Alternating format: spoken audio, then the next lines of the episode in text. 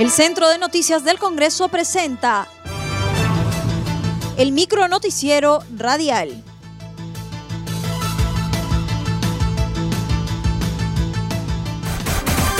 ¿Cómo están amigos? Les saluda Rómulo Vargas. Hoy es martes 23 de marzo del 2021 y estas son las principales noticias del Congreso de la República.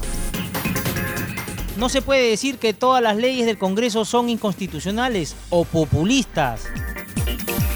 En entrevista a un medio de comunicación, la titular del legislativo, Mirta Vázquez Chuquilín, indicó que el Congreso de la República ha hecho el esfuerzo de sacar normas muy importantes a favor de la población en el marco de la pandemia y no se puede decir que todas son inconstitucionales o populistas.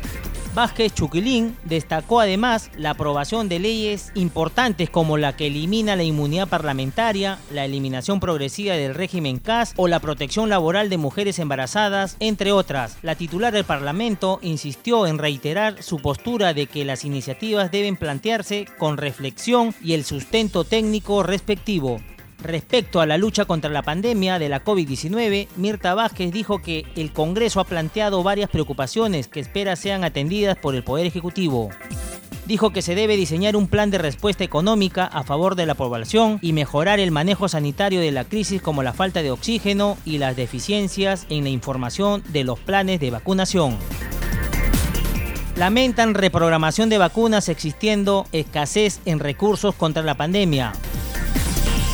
En enlace telefónico con CNC Radio, el integrante de la subcomisión de acusaciones constitucionales, Ricardo Burga, dijo que se presentaron ante este grupo de trabajo la ex ministra de Salud Pilar Macetti y la ex canciller Elizabeth Astete, quienes comentaron sobre la vacunación irregular que precipitó su salida del gabinete.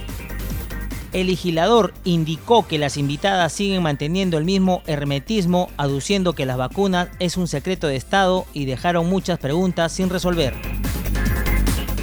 Y lo personal no, no, no, no me satisfecho para nada las respuestas de los invitados del día de hoy a, la subcomisión de cuestiones constitucionales.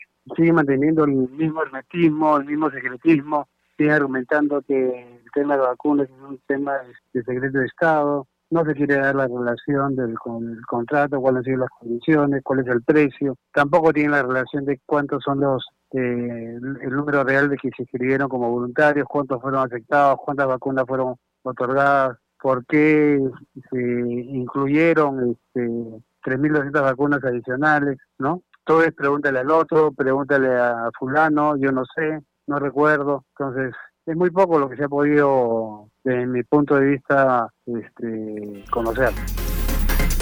Lamentó que a la fecha ya no hayan vacunas y la situación se vuelve más crítica debido a la falta de camas UCI, oxígeno y especialistas.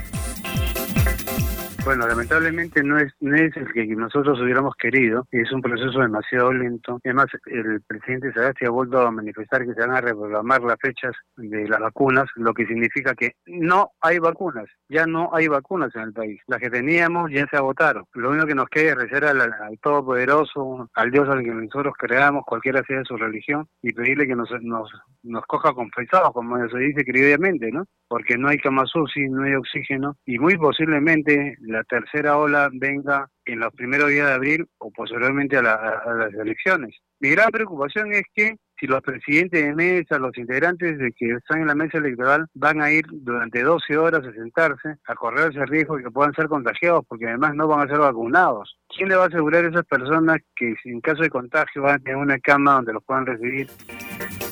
Declaraciones de exmandatario Vizcarra sería evitar para informe final de vacunación irregular. En enlace telefónico con CNC Radio, el presidente de la Subcomisión de Acusaciones Constitucionales, Carlos Pérez Ochoa, mencionó que las ex ministras Macetti y Astete han defendido su posición respecto a la vacunación irregular y corresponde a los integrantes valorar las afirmaciones. Bueno, creo que cada una ha defendido la posición que tuvo en sus descargos que presentaron por ante la subcomisión. Eh, ya corresponde pues a los integrantes de la subcomisión valorar cada una de las afirmaciones eh, que han hecho esta mañana, ¿no? Yo creo que ha sido importante eh, tenerlas ahí cara a cara para que cada congresista saque sus propias conclusiones y que al momento del debate del informe final eh, pueda eh, tener eh, los argumentos necesarios para tomar la decisión. Bueno, ¿cómo podríamos calificar esas declaraciones? Pues este, seguramente que son parte de sus argumentos de defensa y su espíritu de cuerpo de no pretender involucrar a nadie más entiendo que esa es parte de su, de su razonamiento y de su posición, que obviamente es respetable, ¿no? Porque eh, también es cierto que no habría forma de eh, probar lo contrario.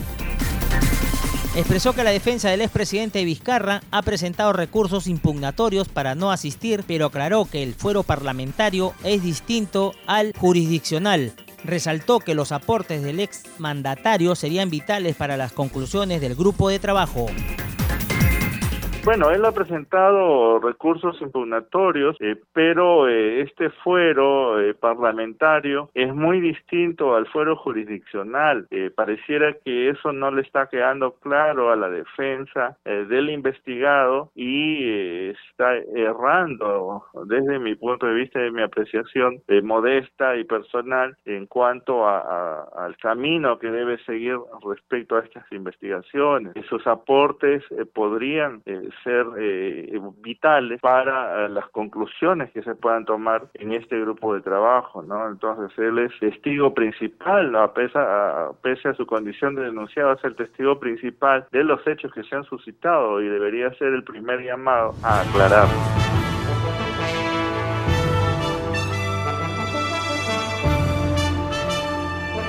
Hasta aquí el micro noticiero radial del Centro de Noticias del Congreso, una producción de la Oficina de Comunicaciones.